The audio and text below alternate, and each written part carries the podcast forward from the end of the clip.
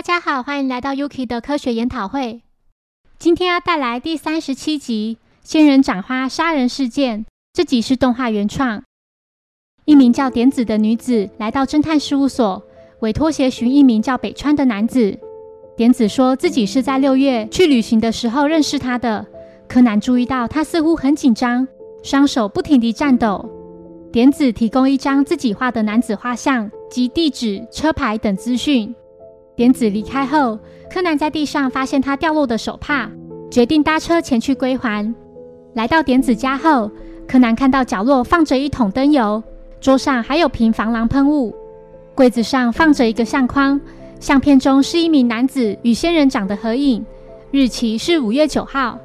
点子表示，这名男子是自己的前男友，前阵子分手了，现在想找新的对象。柯南不解。北川搬家后并没有变更地址，既然点子知道车牌号码，为何还特地请侦探找人呢？之后，柯南搭乘电车时，于某站无意间看到点子身着黑色的衣服，手上还拿着一束花，决定上前跟踪他。点子来到一处墓前，一名叫佐伯的男子也前来扫墓。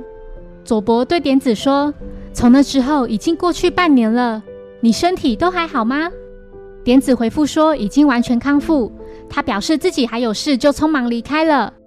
柯南对佐伯说，他原以为那是点子前男友的墓。佐伯表示，这个是点子未婚夫的墓，他名叫山口，在今年六月初的时候过世。柯南心想，绝对错不了，就是照片上的那个人。佐伯提到他死于交通意外，在两人开车兜风时，不幸撞上山壁。他们原本在同一间公司上班。车祸发生后，点子向警方说，有一辆红色的跑车，车上坐着一对情侣。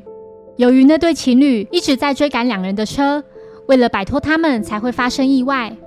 然而，警方却认为那场意外全是因山口的疏忽所致。点子也说自己不记得那对情侣的样子。后来因为线索不足，警方的搜查也停止了。柯南心想。点子根本就记得车牌还有颜色，却没有告诉警方。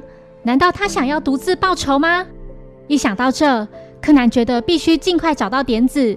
于是佐伯驾车载柯南前去。在车上，柯南被椅背上的仙人掌刺刺到。佐伯表示，山口对仙人掌相当感兴趣。山口去世后，就将他的仙人掌作为遗物带走了。柯南来到点子家后，发现他不在，致电询问小五郎。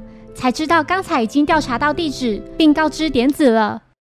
点子在开车途中回忆起他与山口从相遇、相识到相爱的种种过程，那对情侣、那场车祸，以及心爱的人在自己面前死去。柯南询问佐伯，当初山口是怎么死的呢？佐伯回复：据说他在撞到山壁时还活着，后来是被火烧死的。在他被救出之前，车子的汽油就先引爆了。柯南突然想起，在点子家看到的根本不是灯油，那恐怕是汽油。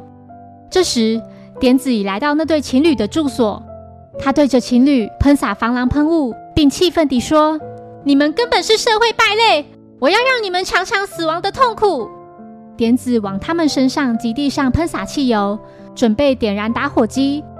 佐伯等人及时赶过来制止。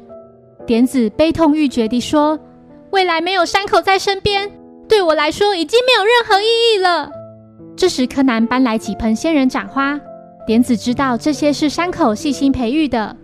原本乌云密布的天空，在此刻透出明亮的光，光线照耀在仙人掌花上。点子的心似乎也同时被净化。他抱起一盆仙人掌花，感受山口给他的滋养。虽然山口再也回不来了。但只要仙人掌还会开花，他人一直活在这世上。谢谢收听，如果喜欢本节目，欢迎小额赞助给我支持，谢谢。那我们下一集再见，拜拜。